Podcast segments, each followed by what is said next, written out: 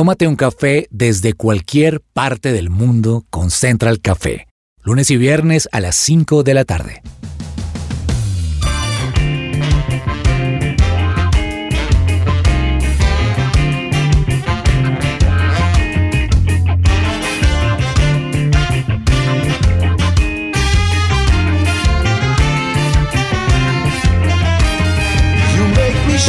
Holy Spirit, Estamos aquí en Central Café de su presencia radio y como siempre es un gusto saludar a nuestros oyentes a través del internet, a través de 1160 AM. Qué bueno poder compartir este capítulo de nuestro programa. Hoy, como siempre, una mesa de lujo y quisiera arrancar con la pregunta de siempre y hoy tengo una muy especial y, sé que para las mujeres eh, va a ser interesante. Si tuvieran la oportunidad de tener una tarjeta de crédito con un cupo de 500 dólares, ¿qué comprarían? Vamos a arrancar aquí con Laura, que vi que estaba parpadeando anhelante de esa tarjeta. Bueno, yo compraría ropa, mucha ropa así súper bonita, como chaqueticas de cuero, me parecen súper bonitas. Y también compraría maquillaje y accesorios. Como pues para verme siempre bonita. ok, ok. Ani Sánchez, gusto saludarla. Javi. ¿Qué haría con esa plata? No, qué gusto. Y bueno, la verdad, cuando empezaste a hacer la pregunta, Laura y yo nos miramos y nos eh, los ojos nos brillaban. Como, Dios mío, ¿en qué momento va a llegar esa tarjeta a mis manos? Eh, y bueno, ya pensándolo así, claro que sí. Yo me uniría a, a Laura al plan de salir a comprar mucha ropa, a comprar accesorios, de pronto ir a la peluquería, hacerme un cambio de look. Pero también me encantaría poder ir a, a un restaurante y mejor dicho, o sea, comer sin, sin pensar ni en calorías ni en pesos. Señor Cabezas, menos emocionado, más aterrizado, por favor, dígame usted, hmm. ¿qué haría con una tarjeta con un cupo de 500 dólares? Hmm, yo compraría unos tenis de running que necesito urgentemente, Javi, que ya gasté mucho los tenis anteriores que tenía. Y lo que pasa es que si voy a comprar tenis en este momento con los pesos colombianos, me puede estar costando 800 mil o 900 mil pesos. Entonces creo que lo usaría como para comprarme unos buenos tenisitos para correr, pero en definitiva, pues como el dólar está tan, tan alto, en definitiva hay que meterse la mano al bolsillo y, tomar la decisión de comprarlos, ¿no? Pues bueno, dije yo una tarjeta con un cupo de 500 dólares y cuando pensamos en dólares pensamos en grande y con el precio del dólar, pero si miramos 500 dólares... Es poquito. Al dólar del día de hoy podrían ser alrededor de 2.400.000 pesos, que realmente no es una cifra tan alta, pero el solo hecho de pensar en dólares como que, ¡wow! Eso es mucho dinero. Ahora, si invertimos el tema y pensamos en pesos para poder adquirir dólares, vamos a darnos cuenta que se está convirtiendo en un tema inalcanzable. Podríamos decir, como titulamos nuestro programa, de que el dólar está por las nubes y es algo que tiene muy preocupado a mucha gente. Ani, ¿cuáles serían los productos más afectados con esta alza constante del dólar para fin de año? Imagínese usted esto. Bueno, pues precisamente con, con esa subida del dólar, también lo han hecho los costos de varios productos de la canasta básica. Y quiero contarles cuáles son algunos de esos productos para que cuando estén con la lista en la mano sepan que van a encontrar los precios muy disparados de, este, de estos productos. Entonces, en primer lugar, tenemos la yuca, que eh, es un producto que se ha encarecido y está disparado hasta el 121%. O sea, eso es más de lo que, de lo que uno se imaginaría. También tenemos la cebolla, la cacha, el ñame, eh, que ha subido hasta, hasta 80% del precio. El plátano, o sea, todos los platos típicos de, de Colombia están súper caros ahorita para hacerlos. El arroz y el huevo subieron el 30% respectivamente. Y también las legumbres secas, que son como las lentejas, los garbanzos, los frijoles, que hacen parte de los platos eh, casi diarios de los colombianos, también subieron aproximadamente el 49%. Las naranjas, el café y ya lo, pues ya lo habíamos mencionado que el arroz. Digamos que esto es los, los productos que son de Colombia. Pero por otro lado tenemos los productos que son importados, que también forman parte de la canasta familiar, como el maíz, el trigo, el pollo, la carne de cerdo, la carne de res, las frutas, algunas frutas y las verduras también pueden subir de precio porque el dólar está más costoso. Ahora, uno dice, pero si los estamos trayendo de afuera, ¿por qué están más costosos? Y esto es porque los importadores de estos alimentos deben pagar eh, los cargamentos, o sea, como los fletes que, implican que puedan traer esos, esos productos al país y eso se ve reflejado al final en el precio del consumidor. Entonces aquí se están subiendo muchísimo los precios. Hace poquito vi precisamente un meme de una mujer que está en un supermercado como tirada en el piso, como desmayada, y decía el título, cuando veo los precios del mercado que tengo que hacer hoy. Y creo que a más de uno nos ha pasado que hemos ido al supermercado y nos encontramos con que está todo mucho más caro a lo que usualmente lo manejábamos.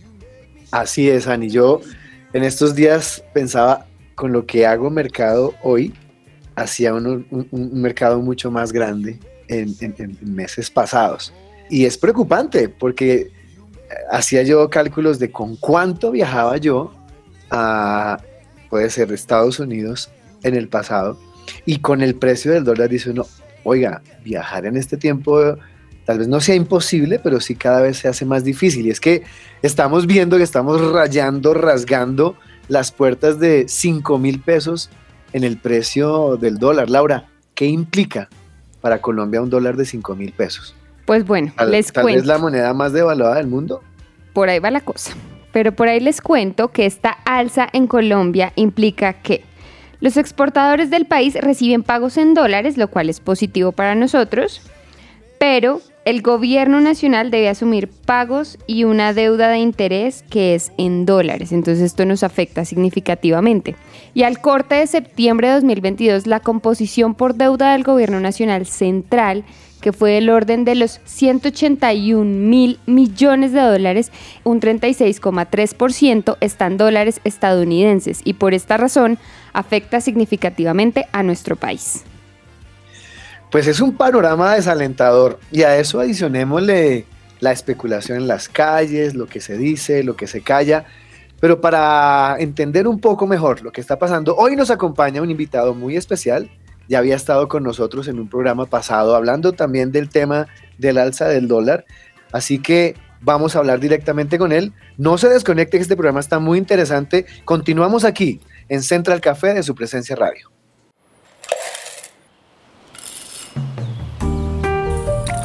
Llegó la hora de tomarnos un expreso. Y continuando aquí en Central Café de su presencia radio, quiero invitar a nuestros oyentes a que nos tomemos un expreso para continuar con este tema. Y es que el 18 de julio del 2022, nuestro invitado de hoy nos acompañó para hablar en aquel programa del dólar por las nubes y hablábamos de por qué el dólar estaba tan alto, se decía que iba a ser temporal, que esto iba a ser pasajero, escuchamos en noticias que esto iba a ser por un tiempo, que se tuvieran de atrás porque esto iba a bajar y las cosas iban a mejorar, que, que guardáramos nuestra plata, que no invirtiéramos en dólares porque después nos íbamos a desinflar con los precios. Estamos en octubre y en lugar de ver cómo el dólar baja, hemos visto que sigue cada vez subiendo y subiendo con preocupación porque no sabemos cuál va a ser el tope, cuál va a ser el techo. Y pues para hablar de esto hoy nos acompaña de nuevo Alexander Reyes, profesional en ingeniería industrial egresado de la Universidad Católica de Colombia, magíster en administración de empresas con especialidad en gestión integrada de la calidad, seguridad y medio ambiente, magíster en administración ambiental y doctor en ciencias económicas y administrativas con más de 14 años de experiencia en el sector educativo como docente, investigador y director. Alexander, qué gusto tenerlo de nuevo aquí en los micrófonos de Central Café y hoy le pregunto, ¿a qué se debe ese aumento del dólar que pensábamos iba a ser temporal? Para ti, Javier, para todos los presentes y los que escuchan ese podcast, muy, eh, muy contento por la invitación, muy agradecido. Y este tipo de escenarios confluyen tanto por la época de la pandemia, la reactivación económica que tuvo cada país y con base en ello, también las decisiones internas que pueden generar impactos positivos o negativos en los mercados económicos. ¿Y qué consecuencias traería para Colombia este aumento del dólar? Bueno, en varios factores tenemos que medirlo con dos caras de la moneda. Unos ganan y otros pierden. ¿Quiénes ganan? Los que exportan. ¿Quiénes pierden? Prácticamente la mayoría del país. Y en ese sentido es donde nosotros debemos ser concretos como sociedad, qué es lo que queremos. Un dólar alto para que los exportadores se beneficien y magnifiquen sus ganancias, o un dólar trazable, 2.500, 3.000 pesos, que puedan que no ganen mucho a comparación de ahorita, hago la observación, pero que también los cinturones de pobreza y la inflación no se aumenten en el país. En esas perspectivas, pues son decisiones también internas de gobierno y hacia dónde quieren enfocarlas con el desarrollo, ya que la inflación y la canasta familiar pues son directamente trazables con las situaciones del país. Alexander, la pregunta del millón, ¿hay posibilidad de que en algún momento empiece a bajar o vamos a seguir con tendencia hacia la alza? Ok, de que puede bajar, puede bajar, claro que sí, pero por aquí a inicios del 2024. O sea, tenemos que ser conscientes. Yo cuando hablaba de estos temas a comienzo de año le decía, ojo, esto viene una situación tan delicada como los efectos de la Segunda Guerra Mundial que lo que pasa es que para nuestra época o la edad que nosotros tenemos, nunca hemos vivido ese escenario, pero por eso es lo importante de la historia para saber qué pasó y cómo podemos enfrentarlo. Dicho lo anterior, todos los países por la pandemia tomaron recursos que eran para unas necesidades solo para poder soportar los embates que presentaba la pandemia. Recordemos que cuando inició la pandemia pensamos que era dos semanas, ¿no? Nos vamos dos semanas para casita y después volvemos, ¿no? Que fueron casi dos años y diez meses y todavía continuamos. A eso es lo que yo me refiero con la situación de ahorita. Entonces, todos esos dineros que se utilizaron para invertirlos en unas necesidades puntuales y específicas, pues obviamente los países pierden liquidez. Y cuando iniciamos una reactivación económica, unos países más adelantados eh, directamente por los industrializados, pues nosotros nos quedamos rezagados porque somos países en vías de desarrollo.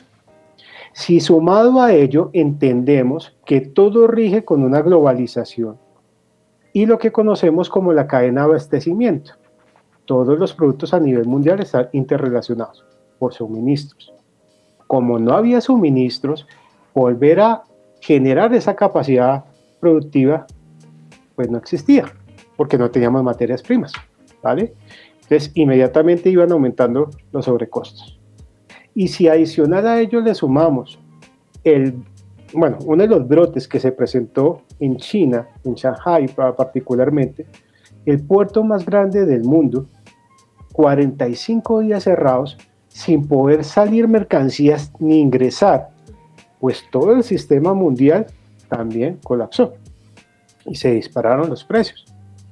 Cuando llegamos a esta situación, nos damos cuenta también que como en la vida familiar o personal se acaban los recursos, usted tiene que apretarse el cinturón. Pero todos los países ya conocían eso, o sea, es que el, el decrecimiento o la recesión no es de ahorita, viene prácticamente desde hace dos años cuando sabíamos que había la pandemia. Entonces, si hay una decreción, una recesión, lo que quiere decir es que en dos trimestres va para pérdida. Eso es lo que se conoce como, como, recesión económica. Entonces, lo que se hace es aumento las tasas de interés en cualquier país para que las personas no se endeuden. Digamos, hoy en Colombia, por cada millón de pesos que usted pide en un crédito, tiene que pagar 3.750.000 pesos para hacer una relación. ¿Listo? Entonces yo genero más tasas de interés para que la gente no adquiera deuda.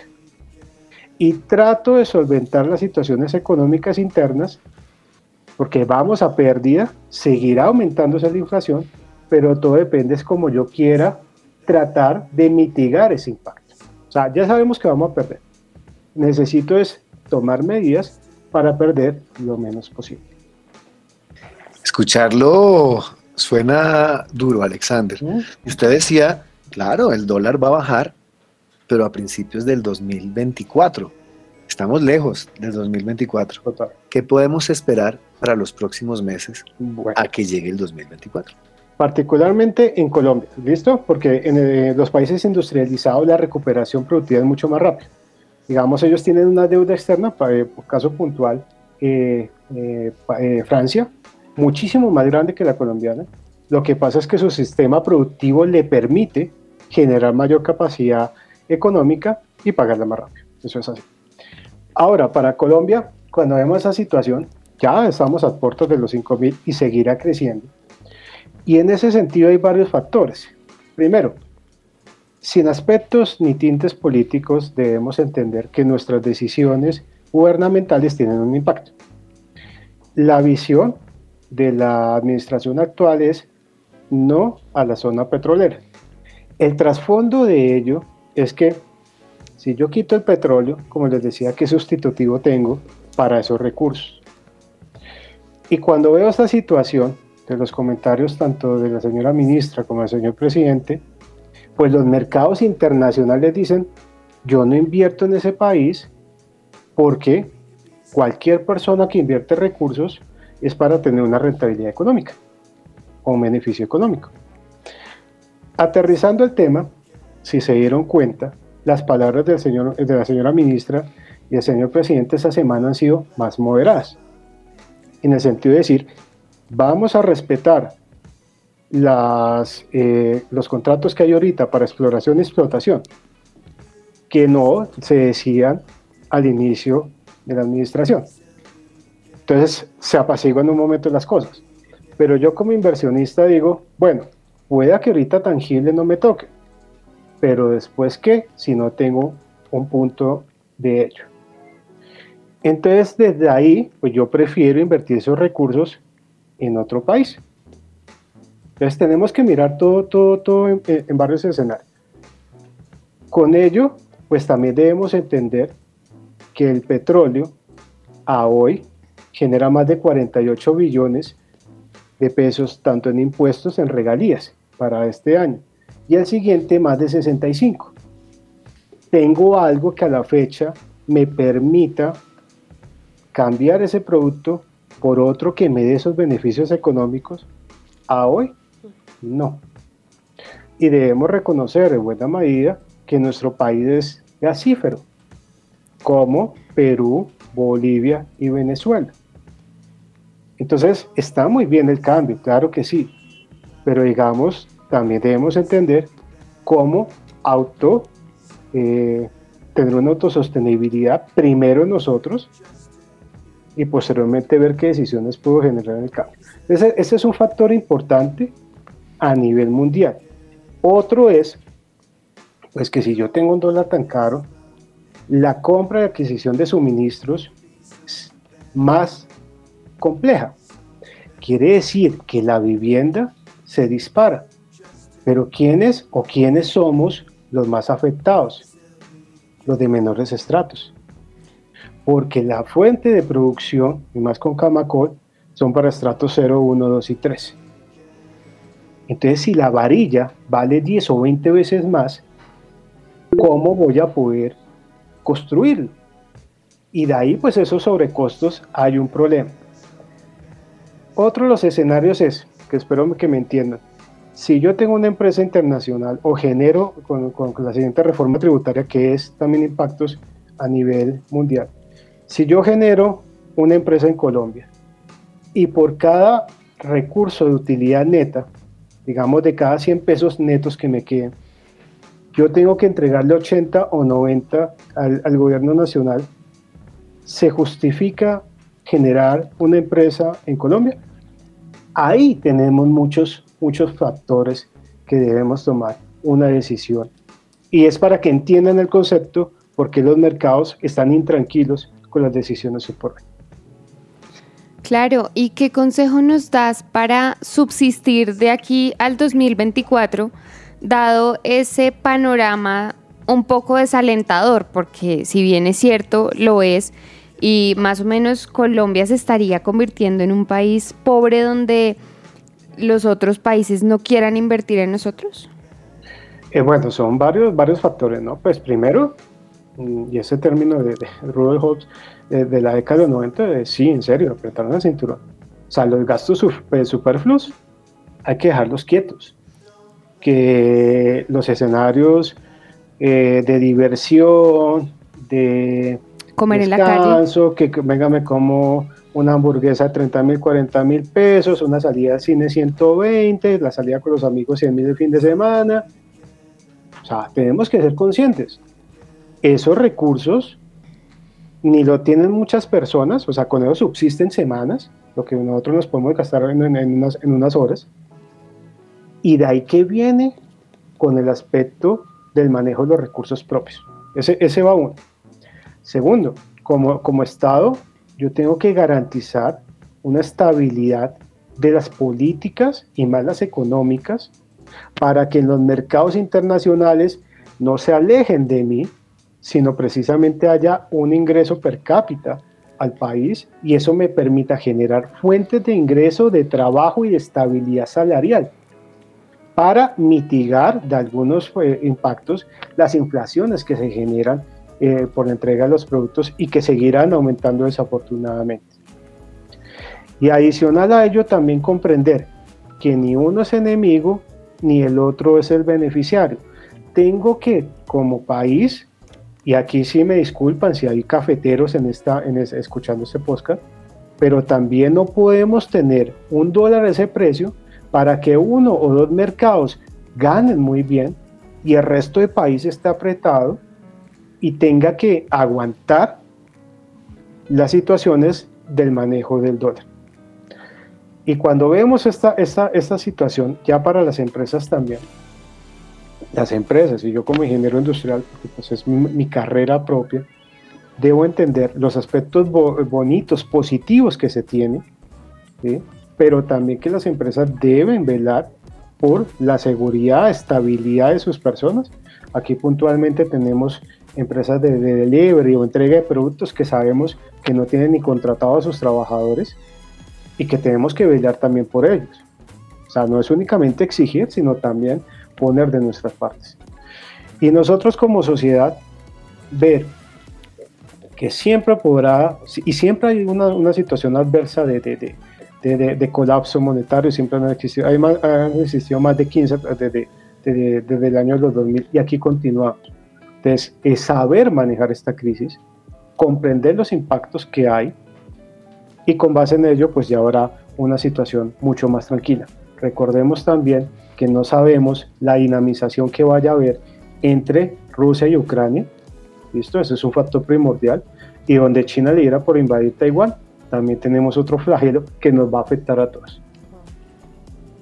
O sea, tenemos Pues Alexander, ah, perdón, ¿quién iba más a hablar? No, no, no, dale, arranca. Pues Alexander, muchísimas gracias por eh, este espacio que comparte con nosotros y darnos luces y ayudarnos a poner los pies en la tierra frente a lo que está sucediendo. Porque tanta especulación, tanto ruido en las calles eh, confunde y a veces es necesario tener las cosas claras aunque sean tan desalentadoras como parecieran. Pero bueno, muchísimas gracias de verdad. Esperamos poderlo tener aquí, tal vez no en una tercera parte de este programa, pero sí en otras para despejar otros asuntos tal vez un poco más positivos. Alexander, muchísimas gracias. A ti, Javier, a Laura, a Angie, a Andrés, a los que están presentes en este podcast, muchísimas gracias.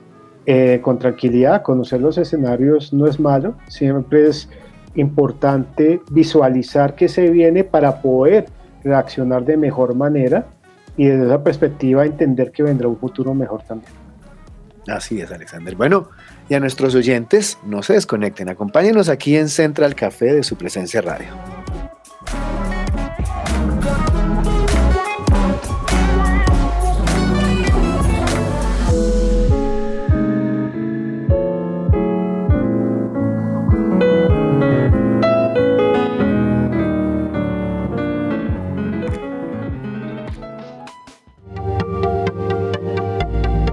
No te desconectes. Esto es Central Café.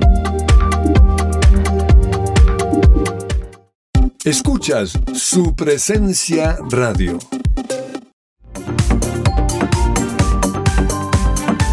Regresamos a Central Café.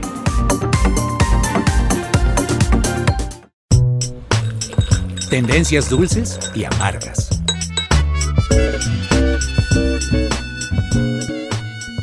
Cuida tu salud y bienestar con los productos de Botánica Face. Contáctalos 318-354-2022. Bueno, y en mis tendencias dulces y amargas les tengo una noticia novedosa y curiosa. A olvidarse del blanco. Las novias se están despidiendo de los vestidos blancos y tradicionales que veníamos manejando y están optando por la elegancia de los vestidos negros. La tendencia ha cobrado tanto impulso desde el año pasado que David's Bridal, que antes solo ofrecía vestidos de novia negros por encargo, ofrece por primera vez varias versiones de estos estilos de vestido. Lo amargo de esta nota es que se está perdiendo la tradición donde las mujeres siempre se vestían de blanco, tenían su velo, hasta pues su rostro era tapado, pues porque eran mujeres que se entregaban a sus esposos siendo incluso vírgenes. A partir de esta noticia, las mujeres han roto con esta tradición y han decidido vestirse de negro. Y hasta aquí mis tendencias dulces y amargas.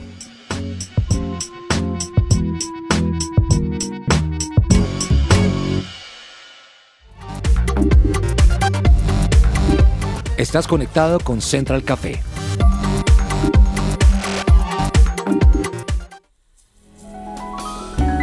Central Café descafeinado.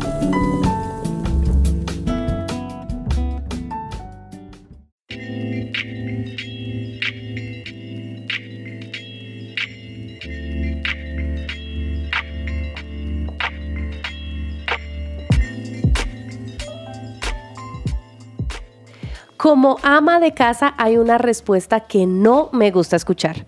Y es cuando uno pregunta qué quieren comer y te responden, no sé, lo que quieras. Cuando uno pregunta es porque ya se han acabado las ideas y al final uno acaba comiendo casi siempre lo mismo, lo primero que uno encuentra en la nevera o pidiendo comida basura a domicilio. Tres comidas al día, siete días a la semana son muchos platos para pensar y al final sientes que te estás volviendo algo loco. Por eso la mejor forma de no tener que hacer esa pregunta es planificar un menú semanal familiar que no sea aburrido, con comidas que te gusten y que le guste a la familia y que sea equilibrado.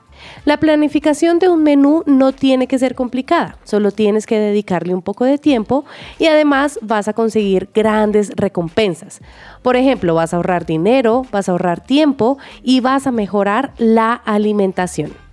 En este café descafeinado quiero contarles que a la hora de crear un menú semanal es necesario conocer todos los grupos alimenticios y más o menos conocer cada cuánto se deben consumir a la semana para tener una dieta equilibrada y saludable salvo que tengas un menú preestablecido o que sigas indicaciones médicas porque tienes alguna alergia o intolerancia, puedes organizar tu menú de la siguiente manera.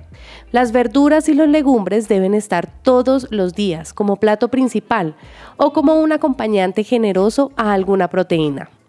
Selecciona qué días a la semana vas a comer carne, qué días vas a comer pescado y qué días pollo. Así todos los días vas a tener un sabor diferente en tu mesa.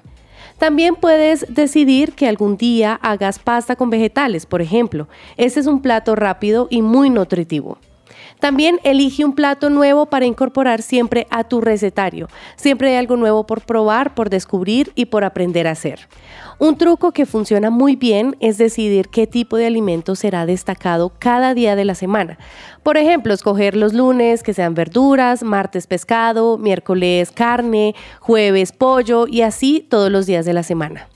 Después de elegir los platos que vas a cocinar, organízalos según el tiempo que tengas disponible para el día. Y una vez elaborado el menú, tendrás una preocupación menos en tu cabeza. Esto es un café descafeinado aquí en Central Café.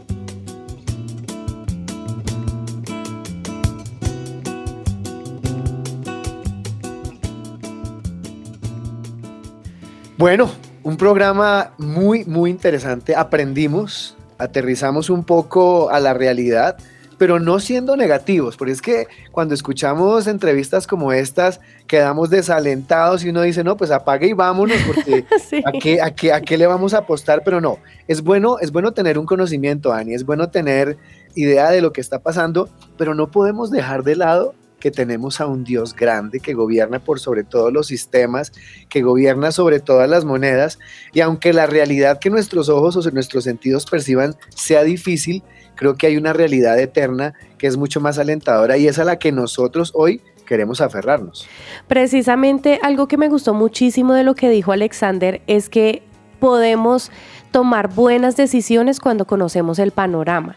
Entonces no podemos cerrar los ojos a la realidad de lo que está pasando y hacernos los locos, sino ser conscientes de lo que está pasando para tomar muy buenas decisiones y ser buenos administradores de lo que Dios nos ha dado. Hay un libro que quiero recomendarles el día de hoy que venden en Coffee and Jesus. Se llama Una prueba como ninguna de Andrés Panasiuk. Este libro precisamente habla de cómo podemos ganarle a las crisis, porque ese es el plan de Dios. O sea, el plan de Dios no es que eh, nos, nos saltemos las crisis y no las vivamos, sino que todo lo contrario, las afrontemos, las crucemos y ganemos la victoria. Entonces, eh, más allá de querer evitarnos esta situación, es afrontarla con la mejor actitud, con Dios de la mano y tomando buenas decisiones que encontramos en este libro precisamente unos muy buenos consejos para enfrentar los tiempos de crisis que se avecinan. Otra cosa que también me llamó la atención de, Alexander es que él dijo, bueno, en, en otros eh, momentos de la historia hemos tenido situaciones económicas difíciles y aquí estamos. O sea, no ha sido lo, lo peor que ha pasado y, y vamos a poder salir adelante. Ok, pues para los oyentes que quieran leerlo, una prueba como ninguna, ¿no? Una prueba como ninguna. Sí. Lo pueden adquirir ahí en el coffee o en cualquier librería. Laura, para terminar, ¿algo que decir? Sí, algo que me impactó mucho fue que abrimos el programa con la tarjeta de crédito y qué haríamos Ani y yo si la tuviéramos en nuestras manos. Algo que nos mencionaba nuestro invitado es, tenemos que, tras micrófonos, fue tenemos que aprender a cuidar el dinero, no comprarnos la hamburguesa de 40 mil pesos, ni gastarnos el dinero en un fin de semana de 200 mil. Y me acabo de dar cuenta que de por sí nos cuesta, porque ya con la sola tarjeta de crédito ya queríamos maquillaje, ropa, mejor dicho, si hubiese tenido más cupo nos íbamos por el carro, pero creo que no es el momento. Según lo que nos mencionaba nuestro invitado, no es el momento, es el momento de empezar a cuidar esa platica y empezar la platica, se dice aquí en Colombia, dinero. Entonces, de esta manera, poder ser buenos administradores de los recursos que Dios nos dio, como nos decía Ani. Así es, Laura, a cuidar el peso a peso. Y gracias por acompañarnos a todos nuestros oyentes. Esto fue un programa más de Central Café aquí en su presencia radio. Recuerden que nos pueden escuchar a través de internet, a través de 1160 o a través de su plataforma digital eh, de preferencia. Nos encontramos aquí en un próximo capítulo, en un próximo programa. Chao, chao.